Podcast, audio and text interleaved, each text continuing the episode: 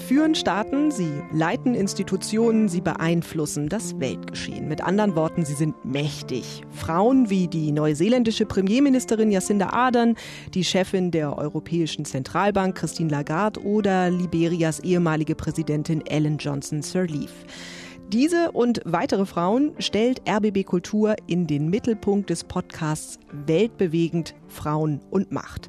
Moderatorin, Autorin und Redakteurin Franziska Walser stellt jede Woche eine Biografie vor und gemeinsam mit Expertinnen lotet sie das Machtverhältnis aus, in dem sich diese Frauen dann bewegen. Es geht unter anderem um den Aufstieg, die Art zu kommunizieren, um Konkurrenz, Inszenierung, Familie und Netzwerke. Darüber spreche ich heute mit der weltbewegend Macherin Franziska Walser in einer neuen Folge vom Inforadio Podcast Die erzählte Recherche. Mein Name ist Lena Petersen. Franziska, schön, dass du da bist. Hallo Lena, freut mich auch. Ähm, die ersten Folgen weltbewegend sind veröffentlicht. Zehn Podcast-Folgen wird es insgesamt geben, wenn ich richtig gesehen habe. Das heißt, zehn mächtige Frauen werden Hörerinnen und Hörern insgesamt äh, vorgestellt. Sie werden sie besser kennenlernen. Einige, wie zum Beispiel die neuseeländische Premierministerin Jacinda Ardern oder Myanmars Regierungschefin Aung San Suu Kyi, die sind sehr präsent bei uns in den Medien. Andere dagegen dann aber eher weniger. Wie leicht oder wie schwierig war das denn für dich, diese Frauen überhaupt rauszusuchen? Ja, also einerseits leicht, weil die Auswahl ist begrenzt. Also es gibt so um die 20, also es ändert sich natürlich immer mit den Wahlen, aber es gibt nicht so arg viele weibliche Regierungschefs insofern wenig Auswahl. Und dann war, haben wir uns aber doch sehr viel Mühe gemacht, weil wir nicht nur Skandinavien wollten. Also wir hätten es uns natürlich sehr einfach machen können und dann irgendwie Island und dann noch Norwegen und dann noch Dänemark. Also hätten wir alles abklappern wollen und wollten wir halt nicht, weil wir wollten gerne auch erzählen, wie die gesellschaftlichen Rahmenbedingungen für Frauen auf der ganzen Welt sind und haben dann eben Asien und Südamerika und so. Also wir haben so ein bisschen versucht zu streuen und haben uns dann auch angefangen, Freiheiten zu nehmen. Also wir haben zum Beispiel auch Frauen dabei, die sind gar nicht mehr Regierungschefinnen, die aber zum Beispiel Ellen Johnson Sirleaf war einfach die erste Präsidentin auf dem afrikanischen Kontinent, fanden wir spannend. Oder Christine Lagarde von der EZB, die ist natürlich nicht wirklich ein gewähltes Regierungsoberhaupt, aber fanden wir auch spannend. Also wir sind dann so ein bisschen freier rangegangen. So. In jeder Folge sprichst du ja unter anderem mit einer Korrespondentin oder einem Korrespondenten aus dem Teil der Welt, aus dem die mächtigen Frauen kommen. Also Leda Bodewein aus dem Studio in Singapur oder Anne Herberg, Korrespondentin für Südamerika zum Beispiel. Die haben ja mit ihrer täglichen Berichterstattung grundsätzlich richtig viel zu tun. Musstest du da für den Podcast richtig werben, um die irgendwie an Bord zu holen? Es ist ein bisschen tricky im Moment wegen Corona. Also ich habe mit Korrespondentinnen und Korrespondenten gesprochen, die sind gar nicht in dem Land gerade. Die machen das remote aus Deutschland, weil die gar nicht einreisen konnten. Also organisatorisch ist es gerade so ein bisschen knifflig, weil die nicht immer da sind, wo sie sein sollen gerade. Aber ich war überrascht, weil es ist wirklich ein irrer Aufwand für die. Die haben ja riesige Berichtsgebiete, sich dann da so biografisch und auch rückwärts in so ein Leben einzuarbeiten, ist echt viel Aufwand. Und die waren aber alle begeistert. Also die haben auch alle diese Idee verstanden, dass man über Frauen was über Gleichberechtigung an sich erzählen kann es wird ja wahrscheinlich sowieso grundsätzlich sehr viel Material über jede Frau geben, einfach weil die in der Öffentlichkeit stehen. Es gibt Reden, es gibt Biografien, es gibt Artikel. Studierst du die Politikerinnen und die mächtigen Frauen dann tatsächlich irgendwie vor den jeweiligen Folgen richtig? Ja, also ich muss mich so ein bisschen zurückhalten. Es ist ja immer die Kunst des Journalismus, sich nicht zu tief einzulesen, wenn man eigentlich ein Pro-Seminar auch halten könnte über das Thema. Aber klar, genau, ich habe jetzt die Kamala Harris Biografie auf meinem Nachttisch liegen und äh, werde die auch, also zumindest in Auszügen lesen. Aber was auch schwierig ist, ist so, wir haben ja diesen, diesen Blick von außen und was ich so in deutschen Pressearchiven finde über die Frauen, ist nicht immer unbedingt das, was mir dann die Korrespondentinnen vor Ort erzählen. Also man muss dann, glaube ich, auch ein bisschen gucken, weil das natürlich schon, schon der vermittelte Blick ist, den man da wirft auf diese Frauen und dass man dann irgendwie noch offen bleibt, sich die auch neu erzählen zu lassen. Gibt es dafür ein Beispiel, wo du das besonders krass fandst, diesen Unterschied, diese unterschiedliche Wahrnehmung? Mm, also ich habe jetzt zum Beispiel das ist noch ein bisschen hin, äh, bis die gesendet wird. Die kommt erst im Juni, aber mit der Korrespondentin gesprochen über Tsai Ing-wen. Das ist die Regierungschefin von Taiwan. Und die wird immer so ein bisschen verglichen mit Angela Merkel, weil die auch so spröde ist, nüchtern, sehr sachlich, kinderlos auch. Und ich habe gelesen, ist wahrscheinlich einfach eine gute Story, dass die von China immer angeschossen wird, propagandamäßig ähm, und persönlich wegen ihres Geschlechts. Also dass da wirklich gestreut wird, die ist lesbisch, die ist eigentlich ein Mann, also solche Sachen. Und dann habe ich gedacht, das ist ja spannend, weil wir haben ja in Deutschland auch dieses Problem mit, mit Hate Speech und Politikerinnen, die Hasskommentare kriegen und dann Frauen, die sich gar nicht in die Politik trauen, deswegen. Und dann dachte ich, super, ein Match. Wir sprechen über Tsai Ing-wen und über Hasskommentare. Und die Korrespondentin meinte so, nee, ist eigentlich gar nicht so ein Ding im Land. Also es wird sehr selbstverständlich gesehen, dass sie eine Frau ist. Redet eigentlich niemand groß drüber. Also manchmal wird es dann so in der Außenperspektive so ein bisschen aufgeblasen zu so einer Geschichte, habe ich das Gefühl das Gefühl habe ich auch, dass dadurch, dass es eben relativ wenig Frauen an der Spitze gibt und es dann doch irgendwie nochmal äh, keine Selbstverständlichkeit ist, dass die Frauen da oben ankommen, ähm, dass die auch leicht so zu Ikonen so hoch gejazzt werden. Also ich fand, du hast es im Podcast sehr ja realistisch, sage ich mal, umgesetzt. Also da geht es dann auch um laufende Gerichtsverfahren oder um Korruption. Aber hast du dann auch diese Gefahr für dich gesehen, vielleicht Frauen dann irgendwie zu glorifizieren? Nee, es ist natürlich die Gefahr, ne? Weil wir machen ja das nach, was die anderen Artikel auch machen. Wir sprechen über jemanden und der ist nicht dabei. Also wir interpretieren diese Frauen natürlich ein Stück weit auch. Und mit den Ikonen, das stimmt, das passiert total schnell. Also generell landen die einfach schnell in Schubladen. Also ich glaube, es gibt keine Politikerin in dieser Reihe, die nicht irgendeinen Margaret Thatcher Iron Lady Vergleich mal an der Backe gehabt hätte oder dann auch sehr beliebt Mutter der Nation. Also es gibt so, so bestimmte Schablonen, die dann immer wieder angewandt werden.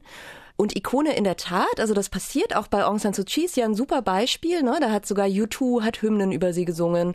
Und die andere Seite dieses Ikonenseins ist, dass man dem dann eigentlich in der realen Politik gar nicht gerecht werden wird. Also wenn man dann mal so zwölf Jahre an der Regierung ist, klar macht man da Fehler, so wie Männer auch Fehler machen, wenn sie an der Regierung sind. Und, und das ist, ähm, ist nämlich wirklich ein vergiftetes Kompliment, dieses Ikonensein.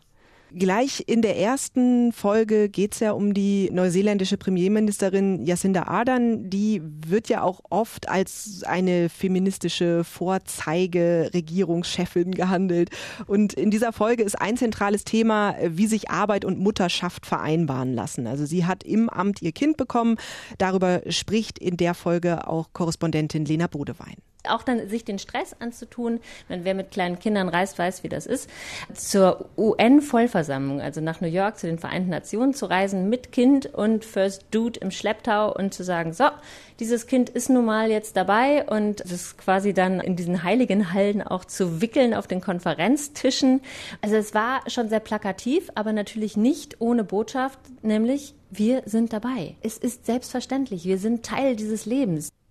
Wie schätzt du das ein? Also nachdem du dich intensiv mit Jacinda Ardern und auch anderen Frauen auseinandergesetzt hast, ist sowas wie das Wickeln auf dem UN-Tisch dann einfach feministische Symbolpolitik oder verändern die Frauen auch tatsächlich die Lebensverhältnisse anderer Frauen in ihren Ländern? Ja, also Jacinda Ardern ist natürlich super aktiv auf Social Media. Ne? Also die, die weiß, sich darzustellen und natürlich ist es ein Stück weit ein Symbol und guck mal, was ich kann irgendwie auf dem Tisch der japanischen Delegation mein Baby wickeln. Und ich finde es aber als, als Symbol trotzdem sehr wirkmächtig, weil es nämlich so eine Selbstverständlichkeit auch zeigt. Also die sind Teil unseres Lebens, diese Babys, und die sind dabei. Und es gab zum Beispiel in Neuseeland auch ein Bild, eine Politikerin hat eine Rede gehalten, ist nach vorne gegangen, hatte ihr Baby dabei, hat es mal eben einem Kollegen in die Hand gedrückt, ist wiedergekommen, hat das Baby wiedergenommen. Und das klingt so einfach, aber ist ja zum Beispiel in Deutschland überhaupt kein Standard. Also es ist noch sehr, sehr kurz in Deutschland in der Tat, dass man als stillende Abgeordnete ein Baby mit in den Bundestag nehmen darf. Also in Thüringen ist eine Abgeordnete vor ein paar Jahren ist die da rausgeflogen aus dem Landtag, weil sie ihr Baby mit dabei hatte. Und ich finde solche Symbole schon wichtig. Mir würde jetzt aus Deutschland auch tatsächlich kein Äquivalent so einfallen. Also ich kann mich an keine Szene erinnern, wo das im Bundestag tatsächlich irgendwie so passiert wäre oder so. Also ich meine, vielleicht ist es jetzt so selbstverständlich, dass wirklich niemand mehr drüber spricht. Das glaube ich aber eigentlich nicht. Und wo immer sehr wohl drüber gesprochen wird, also zum Beispiel bei Cem Özdemir erinnere ich mich, also wenn Männer dann Elternzeit nehmen oder sowas, großes Hallo, da wird viel drüber gesprochen. Ja, ich glaube, dass wir da noch ein Stück weit hinter Neuseeland zurück sind, in der Tat. War übrigens auch das erste Land weltweit, was das Frauenwahlrecht hatte. Also die sind uns möglicherweise einfach ein paar Jahrzehnte voraus. Ja, wir arbeiten dran. Hinter den Frauen stehen ja dann zum Teil auch wirklich so hart erarbeitete Netzwerke, hatte ich den Eindruck, bei den Folgen, die ich gehört habe. Also bei Christine Lagarde zum Beispiel, der EZB-Chefin, war ich zum Beispiel sehr überrascht, dass sie mit EU-Kommissionspräsidentin von der Leyen und Bundeskanzlerin Merkel so ein enges Power-Trio eigentlich bildet, kann man sagen. Ähm, was für einen Eindruck hast du da von den mächtigen Frauen gewonnen? Also geht es auch nur so über diese Netzwerke oder gehen die Frauen da auch sehr unterschiedliche Wege? Nee, ist total unterschiedlich. Also ich finde Christine Lagarde wirklich bemerkenswert netzwerkorientiert. Also die hat ja zum Beispiel, die war davor bei der Weltbank, bei der IWF und die hat richtig dafür gesorgt, dass nach ihr eine Frau nachkommt. Also die zieht die Frauen auch so richtig ran und ist natürlich dann auch in diesem Bankensektor, der noch mal viel männlicher dominiert ist als die allgemeine Politik und ist da auch einfach angewiesen ne, auf das, was, was die Männer halt auch machen, diese Männerbünde, die halt halten dann, wo man Sachen mal irgendwie unter sich klären kann. Und es gibt aber auch den ganz anderen Fall, also zum Beispiel Christina Fernandes de Kirchner, die in Argentinien erst First Lady war, interessanterweise. Also die war erst die Frau des Präsidenten und dann ist sie Präsidentin geworden. Und die hat zum Beispiel keine weiblichen Ministerinnen um sich rum. Also die hat so ein, wie so ein Prinzessinnen im Hofstaatstatus und fühlt sich da, habe ich das Gefühl, auch irgendwie ganz sicher, weil sie nämlich die einzige Frau ist und baut bewusst keine Frauen um sich rum auf. Also gibt es gar nicht so den Königsweg, würde ich sagen. Siehst du denn dann auch grundsätzlich die Gefahr, dass das auch wieder zu so neuen Zuschreibungen kommt und sich dadurch dann eben auch wieder neue Stereotype bilden, wenn es um weibliche Macht geht? Du meinst jetzt durch den Podcast? Ja, ja, klar. Also, dass man da selber ja auch versucht, das Ganze aufzufächern, aber vielleicht äh, macht man dann einfach auch schon wieder ein paar neue Schubladen auf. Ja, es ist, es ist schwierig. Also ich mache mir da auch wirklich viel Gedanken drüber. Und ähm, ich habe zum Beispiel jetzt eine Zuhörerreaktion gekriegt, also von einem Mann, der geschrieben hat, der ist schockiert, wie unkritisch das ist. Und, und natürlich ist es ein Stück weit eine Heldinnen-Erzählung, weil es uns schon auch um diesen Gedanken geht von wie können Frauen Vorbilder sein, welche Vorbilder brauchen wir. Ich komme aus Bayern, da war die CSU an der Regierung, also da waren wirklich keine Frauen weit und breit, also weder als Bürgermeisterin noch irgendwie in den höheren Ebenen. In der zweiten Folge, da geht es dann um Ellen Johnson Sirleaf. Sie wurde 2006 zur Präsidentin Liberias gewählt und wurde damit dann zur ersten Staatschefin Afrikas. Du hast das vorhin schon erwähnt.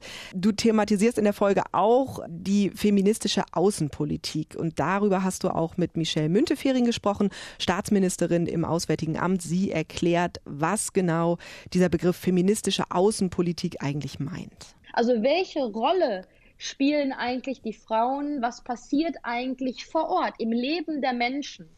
Und äh, das geht hin natürlich bis zu sexueller Gewalt als Kriegswaffe, die immer noch eingesetzt wird und ähm, was ein wirklich grausames Verbrechen ist. Und das war damals auch in Liberia so. Und äh, deswegen ist das auch so wichtig, dass wir eben genau das thematisieren. Feministische Außenpolitik ist im Prinzip Friedenspolitik. Da geht es dann also darum, mehr unterschiedliche Menschen, eben auch explizit Frauen an Friedensverhandlungen zu beteiligen, damit der Frieden länger hält. Würdest du grundsätzlich sagen, auch mit Bezug auf so einen Begriff, dass Frauen eine eigene Art haben, wirklich Politik zu machen? Nee, das würde ich, glaube ich, so pauschal nicht sagen. Also es gibt eben diese Studien, die sagen, ein Frieden hat eine größere Chance, 15 Jahre oder länger zu halten. Je diverser die Beteiligten sind an den Friedensverhandlungen. Und divers wissen wir ja, ne? Es sind, sind ja nicht nur Männer, Frauen, sondern auch ethnische Herkünfte, Alter und so weiter. Ich glaube, es ist einfach, wenn alle repräsentiert sind, kommen wir zu gerechteren und besseren Politikentscheidungen und es, und es schließt Frauen mit ein. Und es hat alles eine Geschlechterkomponente und die wird oft nicht gesehen. Also zum Beispiel bei Corona ist es ja spät thematisiert worden, dass natürlich diese Krise auch in Deutschland Männer total anders betrifft als Frauen und deswegen müssen die halt in der Politik angemessen vertreten sein. Und angemessen ist halt nicht die 31 Prozent, die wir derzeit im Bundestag haben als Frauenanteil. Inwiefern denkst du denn, dass die jetzt vorgestellten mächtigen Frauen dann auch tatsächlich einen Wandel vorantreiben, einfach nur dadurch, dass sie Vorbilder sind, einfach nur dadurch, dass sie da sind. Also ich habe schon beobachtet, dass zum Beispiel Jacinda Ardern, die ist die dritte schon, die dritte Frau an der Spitze des Staates, dass da die dritte schon sehr viel freier agieren kann als die erste. Oder auch Sanna Marin in Finnland, die ist ebenfalls die dritte. Und die hatte zum Beispiel ein Foto von sich veröffentlicht, da trägt sie so einen Blazer und hat nichts drunter. Also es ist sehr freizügig für eine Regierungschefin. Und wir erinnern uns an Angela Merkel und den tiefen Ausschnitt in Oslo. Die kriegt das natürlich noch voll ab, Angela Merkel, weil die ist die erste. Und man merkt einfach, dass wenn es da schon Vorgängerinnen gab, sind bestimmte Diskussionen einfach schon diskutiert worden und man kann sich viel stärker so der Politik zuwenden. Und ich glaube aber auch, dass es wichtig ist, Vorbilder für politisches Engagement zu haben, um mehr Frauen in die Politik zu ziehen. Und zwar auch für einen anderen Politikstil und auch für so eine Vereinbarkeit. Also ich glaube, dass viele, auch ich, total starre Vorstellungen davon haben, was ein Politiker so macht, nämlich der hat kein Privatleben mehr und ich finde es schon wichtig, da andere Entwürfe auch zu zeigen, um mehr Frauen zu motivieren, in die Politik zu gehen. Das Thema Feminismus begleitet dich auch. Du hast bereits den Podcast Clever Girls von RBB Kultur mit an den Start gebracht. Den haben wir hier bei der erzählten Recherche in Folge 23 auch schon vorgestellt. Auch da geht es um wegweisende Frauen. Inwiefern verstehst du dich denn als jemand, die Gleichberechtigung herstellen will? Ich, ich habe ja eine Tochter, die ist jetzt 13 geworden. Und an der beobachte ich schon sehr stark, die ist ja natürlich im Alter, wo man auch nach Orientierung sucht. Aber ich glaube, dass wir als Frauen generell stärker als Männer auf der Suche nach Orientierungen sind und nach diesem, was man jetzt nennt man jetzt Role Models.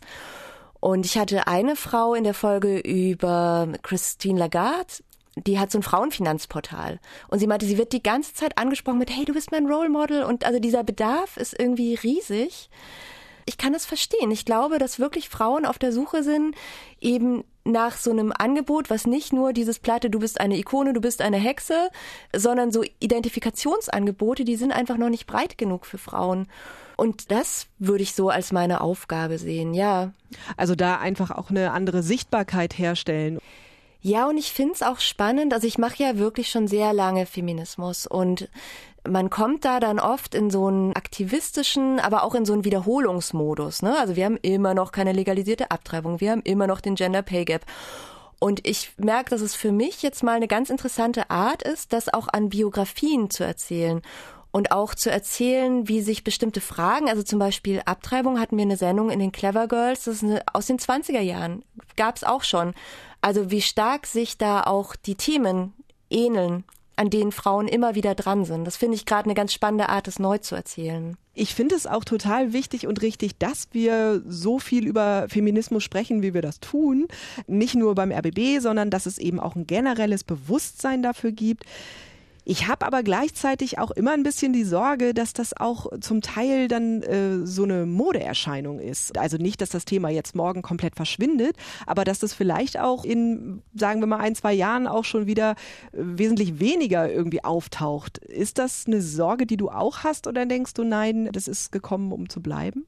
Also wir versuchen ja bei dem Podcast, also jetzt mal so ein bisschen aus dem Nähkästchen geplaudert, natürlich, da steht ja nicht fett Feminismus vorne dran, sondern wir versuchen ja auch Leute abzuholen, die zum Beispiel The Crown geguckt haben, Riesenhit auf Netflix und sich einfach interessieren für Frauenbiografien und die kriegen sozusagen diese ganzen feministischen Fragestellungen natürlich mitvermittelt.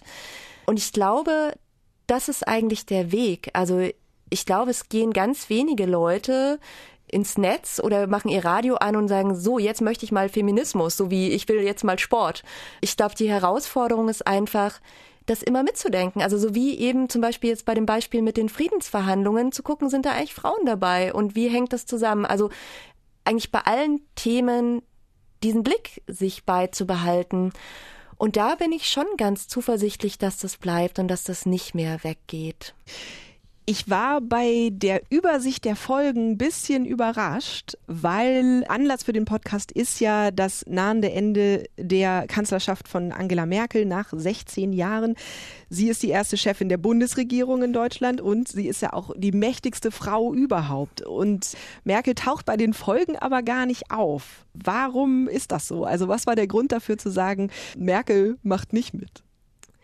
Ja, die war uns irgendwie zu nah dran die Idee ist ja dieses über Bande spielen sozusagen, ne? Ins Ausland zu gehen und von da wieder zurückzukommen und den Blick auf Deutschland zu werfen.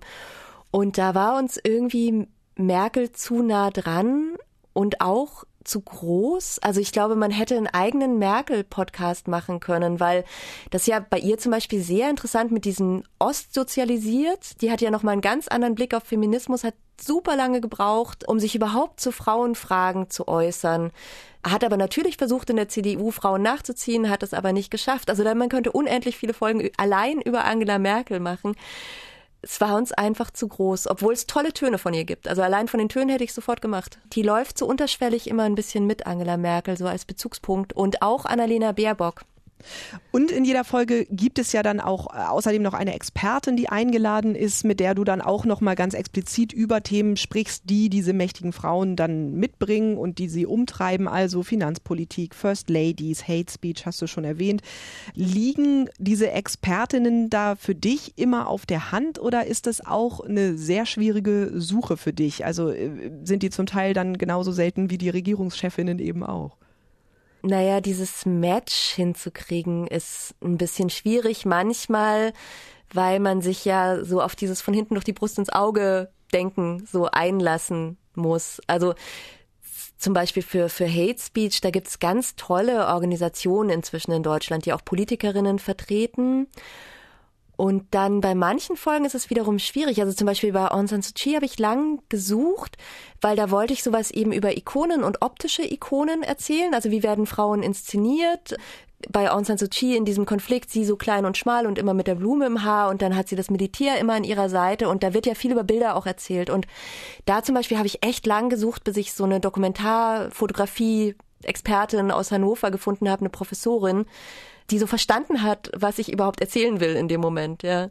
Okay, also das heißt, inhaltlich war das dann zum Teil schon eine große Herausforderung. Ja, vielleicht auch, weil ich das in meinem Kopf schon immer so genau weiß, was die Expertinnen sagen sollen.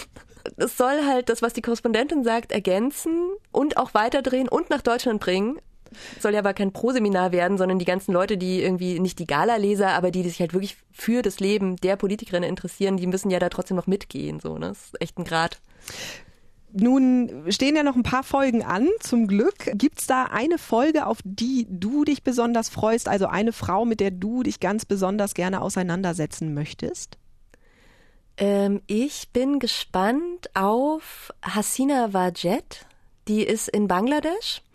Und ich lese mich so peu à peu ein. Ich bin noch nicht hundertprozentig eingelesen zu ihr, aber was ich so überflogen habe, war, dass da so ein richtiger Shakespeare-hafter Zickenkrieg zwischen ihr und ihrer politischen Widersacherin inszeniert wird in den Medien. Also das ist nämlich so, dass schon deren Vater und der Vater von ihrer Konkurrentin waren beide schon politische Widersacher und die beiden Töchter führen jetzt diesen Konflikt weiter. Und da bin ich total gespannt drauf, wie die Korrespondentin so meinen Westblick total auseinandernehmen wird, weil ich glaube nämlich, dass Sina Vajet halt macht total interessante Frauenpolitik. Also ich merke auch, wie ich immer wieder so anspringe auf diese Personalisierung in der Politik. Aber klar, ja, das, das bedienen wir ein Stück weit, weil, weil es, glaube ich, auch menschlich ist. Ich glaube, es ist eine, eine menschliche Neugier und die Kunst ist dann dabei, halt nicht auf diese ganzen Klischees reinzufallen. Danke Franziska Walser von RBB Kultur. Ihren absolut hörenswerten Podcast Weltbewegend Frauen und Macht gibt's in der ARD Mediathek, bei iTunes und anderen gängigen Podcatchern. Und das gilt auch für diese neue Folge, die erzählte Recherche vom Inforadio. Mein Name ist Lena Petersen. Danke fürs Zuhören.